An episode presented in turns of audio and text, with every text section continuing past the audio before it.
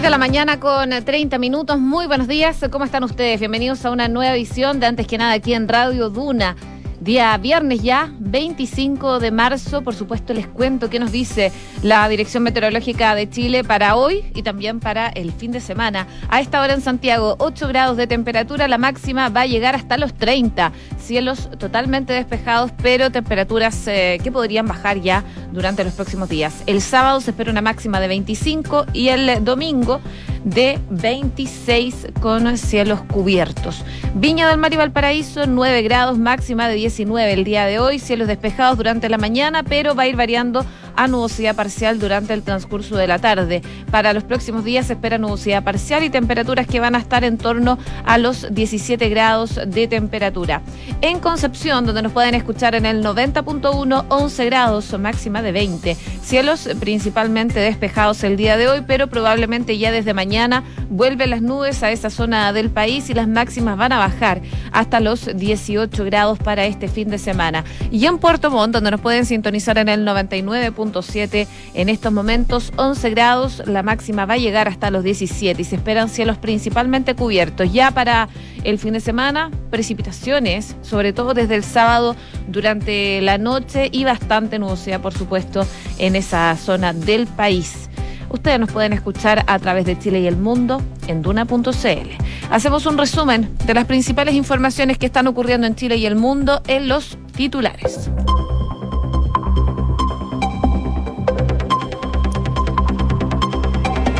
Gobierno de Gabriel Boric otorgó su primer indulto presidencial a un joven con cáncer terminal condenado a 10 años de cárcel por robo. El decreto fue firmado por la ministra de Justicia por orden del mandatario en beneficio de Byron Soto, joven de 22 años de edad, que sufre un cáncer testicular en etapa 3 con metástasis cerebral y pulmonar, que lo mantiene internado en el hospital de Valdivia.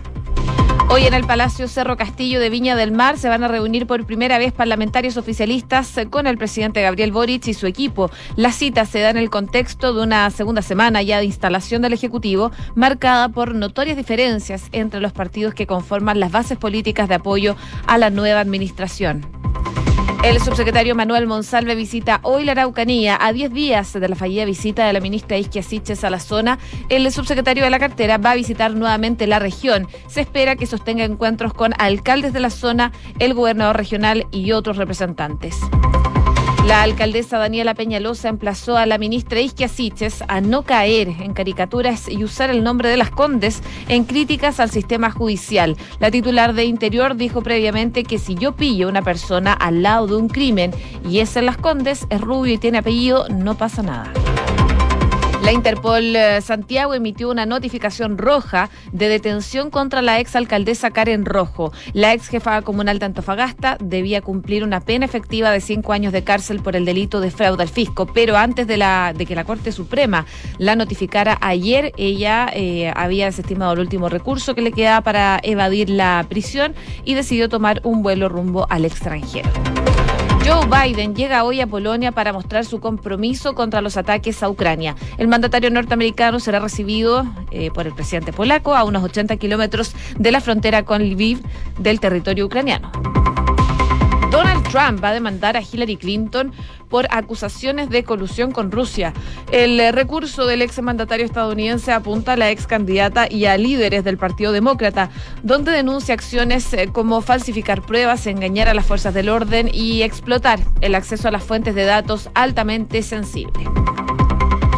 Y por supuesto también contarles que la selección chilena perdió 4-0 ante Brasil en el Estadio Maracaná de Río de Janeiro. Ahora Dependemos de un milagro para poder acceder al repechaje al Mundial de Qatar 2022 en la última fecha ante Uruguay el próximo martes a las 20.30 horas. 6 de la mañana con 35 minutos. Comenzamos la mañana informados en Antes que nada con Josefina Stavrakopoulos. Bueno, probablemente hoy día va a ser eh, un día clave para el presidente Gabriel Boric. ¿Por qué? Porque se va a juntar con, bueno, sus ministros y también con parlamentarios oficialistas en Cerro Castillo, ahí en Viña del Mar. Esto va a ser a eso de las ocho y media de la mañana y va a ser la primera reunión que van a tener. Pero en la moneda se preparan para un escenario más que difícil, marcado por recriminaciones al gobierno por los baches de la instalación y también por las discrepancias entre los integrantes de las coaliciones que sustentan al Ejecutivo, que es Apruebo Dignidad por un lado y también el socialismo democrático. La jornada la va a abrir el mandatario, eso de las nueve y después va a intervenir la ministra del Interior, Isquia Siches, quien asistirá presencialmente después de que esta semana estuvo con licencia médica, producto de que eh, se contagió de COVID. Los parlamentarios esperan que la autoridad ahonde en el plan de gobierno en la Araucanía tras su frustrado viaje a la zona la semana pasada y también cuentan con que la Secretaría de Estado detalla el plan de migraciones y la decisión del gobierno de extender el estado de excepción en el norte que se aprobó esta semana, pero con votos en contra del Partido Comunista y también con abstenciones del Frente Amplio. Eh, bueno, conscientes de, este, de que este encuentro finalmente podría ser una queja generalizada. Eh, por mejorar la coordinación legislativa y el acoplamiento del pacto de gobierno, los ministros Jackson de las Express y Vallejos de la vocería hasta este jueves preparaban ya sus presentaciones. Y en ese marco, a la División de Relaciones Políticas e Institucionales de la SECPRES se le encargó mostrar a los parlamentarios el plan de gobierno y el itinerario legislativo que van a guiar la gestión de, este Ejecutivo. Bueno, Vallejos eh, va a exponer eh, a los parlamentarios el plan de comunicaciones que está ejecutando eh, su su cartera y también la Secretaría de Comunicaciones, la SECOM, a cargo de Pablo Paredes, quien no va a asistir a esta cita y que no ha estado exento de críticas al interior del Ejecutivo por la determinación de centralizar el manejo de la información de todos los ministerios. El encuentro ya eh, de hoy día Boric y sus parlamentarios resulta clave para bajar también la tensión que se instaló en el oficialismo durante la instalación del Ejecutivo. A inicio de esta semana se abrió el flanco de los retiros de los fondos de pensiones, una iniciativa que tanto la administración de Boric como la, mm, el ministro de Hacienda, Mario Marcel, han dicho que no van a impulsar, pero que tomó fuerza en el sector del oficialismo durante los últimos días. Y en el encuentro también se espera la intervención del ministro Marcel, que en su semana de instalación también sufrió el fuego amigo, particularmente del ex presidenciable del Partido Comunista, Daniel Jaude. El eh, ministro Jackson ha sido uno de los más expuestos en todo caso en este debut del gobierno y por lo mismo eh, hoy día puede ser también uno de los más criticados. La suma urgencia que impulsó el gobierno a la ley de amnistía añadió nuevas fricciones en su relación con senadores, sobre todo del PPD y el PS. Y ayer, previo al almuerzo con representante de la Cámara Alta que sostuvo Jackson, el senador socialista Fidel Espinosa planteaba que ojalá cuando se le coloque suma urgencia un proyecto, ese proyecto tenga viabilidad porque si no, dice, se traslada un conflicto al, al Senado de manera injusta. Esto lo decía también en Duna en Punto el día miércoles, eh, que entrevista que pueden revisar, por supuesto, en duna.cl. Bueno, es parte de la previa de lo que se va a generar hoy día. Probablemente uno de los asistentes, el senador Juan Ignacio Latorre de Revolución Democrática, dice que están en una situación particular de que no hay una sola coalición de gobierno y se habla de dos coaliciones, a Pro Dignidad y Convergencia Progresista, pero estamos dentro, dice, de un gobierno donde tenemos que reafirmar nuestro compromiso y nuestra lealtad con el gobierno. El senador Pedro Araya, que es independiente ligado al PPD, si bien eh, no va a poder asistir por temas de compromiso, comenta que se trataría de una reunión de coordinación legislativa, donde el gobierno presentará su plan de trabajo y los parlamentarios van a proponer distintos temas. Araya adelantó, eso sí, que probablemente la queja generalizada de los diputados y senadores eh, va a ser la necesidad de poder mejorar la coordinación de trabajo legislativo a fin de evitar los episodios que ocurrieron durante esta semana con los anuncios que hizo el gobierno. 6 con 39. Estás en Antes que nada con Josefina Stavrakopoulos. Duna 89.7. Bueno, y anoche el subsecretario del Interior Manuel Monsalve llegó a la Araucanía. La autoridad va a permanecer en la zona hasta el sábado y va a sostener reuniones con el gobernador regional eh, Luciano Rivas otra autoridad de la zona como alcaldes y también con la multigremial de la Araucanía. La llegada de Monsalve a la región se da a 10 días de la visita que realizó la ministra de la cartera Isquiasiches a la zona, la que, recordemos, estuvo marcada por un grave incidente. Y en su intento por visitar la comunidad Temocuicuy, esta localidad donde eh, iba a sostener un encuentro con el padre de Camilo Catrillanca, la ministra fue recibida entre disparos al aire y cortes de ruta. De inmediato, la comitiva de Siches En ese momento retornó a Arcilla, encontrándose con los dispositivos blindados que eh, concurrieron a su rescate. Pero si bien la agenda de Monsalve se ha manejado con bastante reserva, se han eh, conocido que por lo menos hoy día va a sostener una cita con la delegación provincial, con los jefes de la policía y también va a aprovechar de reunirse con el gobernador regional Luciano Rivas. A eso del mediodía el encuentro será con eh, alcaldes de la región en la comuna de Villarrica y durante la tarde se espera que realice otra actividad en la municipalidad de Temuco que dirige el PPD Roberto Neira con el lonco de la zona. Mientras a eso de las 7 se va a reunir con la multigremial que dirige Luis Santibáñez. En eh, duda está todavía el itinerario de Monsalve con el delegado presidencial regional Raúl Alar, eh, porque se informa que la autoridad dio positivo de COVID. Así que bueno, Monsalve acude a la zona luego de esta visita, como les comentaba, de Sitges, inconforme a la principal autoridad regional, quien acusó eh, que no se reunió con la ministra en las horas que estuvo en la Araucanía. Según lo que dijo Rivas, es que la máxima autoridad de la región es el gobernador, las máximas autoridades son los alcaldes y tiene que haber un trato distinto al momento de venir a la región, decía Rivas. Eh, tras la gira de la ministra Isquia Siches, que eh, realmente tuvo inconvenientes bastante grandes. Hoy con respecto a la visita del subsecretario, el gobernador regional mencionó que el trabajo que, que venga a realizar el subsecretario Monsalve esperan que sea bien coordinado con este gobierno regional, con eh, el gobernador y están eh, para trabajar, dice, en conjunto. Las diferencias políticas son evidentes entre este gobierno regional y el gobierno central, pero lo que no podemos perder es que tengamos que luchar por algo mucho más grande. Entiendo que voy a estar en reuniones con él, decía, probablemente hoy día y el sábado también. Así que bueno, es la previa a la llegada de Monsalve a la zona, a la Araucanía, este viernes y el sábado, tras eh, la fallida llegada de Isquiasiche ya hace 10 días atrás. 6 de la mañana con 42 minutos. Estás escuchando Antes que nada con Josefina Stavrakopoulos en Duna.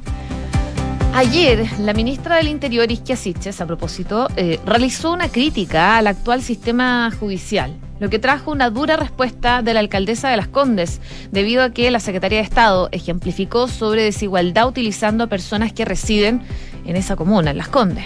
Eh, Siches, en este encuentro de ICARE que sostuvo ayer en la mañana, que mm, su título era como Agenda Política 2022, dijo abro comillas, ustedes han visto la mirada que hay hacia el sistema judicial chileno.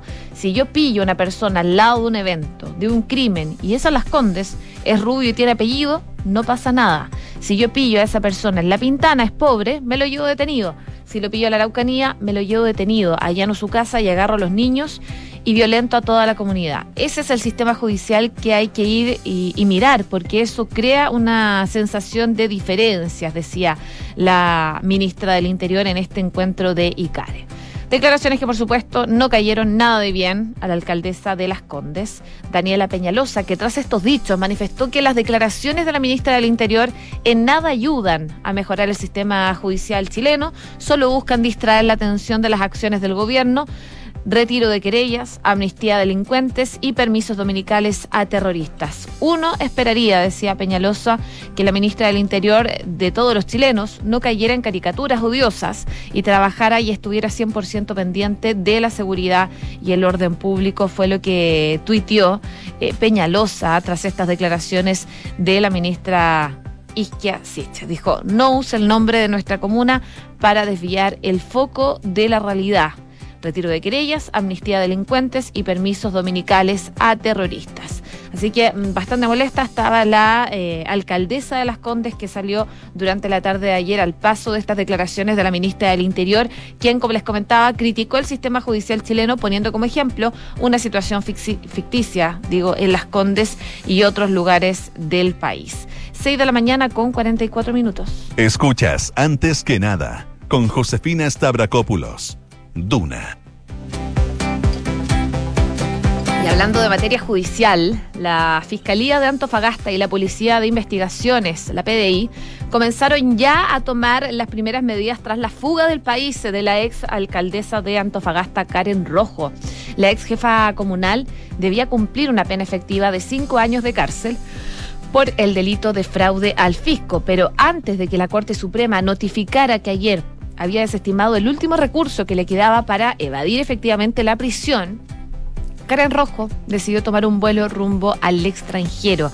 La determinación que se pudo llevar a cabo a raíz de que la ex jefa comunal no contestaba con una medida cautelar de arraigo que le impidiese dejar el país. O sea, no tenía arraigo, entonces pudo salir fácilmente. Y es así como una vez conocida la noticia de su fuga, la PDI emitió rápidamente una notificación roja de detención a través de la oficina de la Interpol que tiene en Santiago. Según lo que explicaba la Interpol en este comunicado, es que em, la oficina solicitó a la Secretaría General de Interpol en Francia la publicación de una notificación roja en contra de esta persona, la cual estará disponible para los 194 países miembros de la organización, es lo que explicaba el prefecto jefe de la oficina central. El funcionario explicó que al estar disponible esta notificación roja a nivel mundial, se les va a permitir a las oficinas de Interpol que cuando esta persona sea detectada en un movimiento migratorio, en un control migratorio o en un control policial incluso, sean alertadas estas oficinas centrales y a su vez la oficina de Interpol Santiago también es alertada y puesta en conocimiento estos antecedentes del Ministerio Público. En tanto, la Fiscalía de Antofagasta emitió un comunicado donde explicaron el motivo por el cual Rojo no permanecía con una medida cautelar que le hubiese impedido su salida a Chile. Dicen que eh, con fecha 25 de junio del 2018, la Corte de Apelaciones de Antofagasta dejó sin efecto la medida cautelar de arraigo nacional contra Rojo eh, tras eh, el recurso de apelación de su defensa. La Corte de Apelaciones fundó su decisión en que no existían antecedentes que justificaran la existencia de un peligro de fuga de la exalcaldesa Karen Rojo Venegas, según lo que explica el Ministerio Público.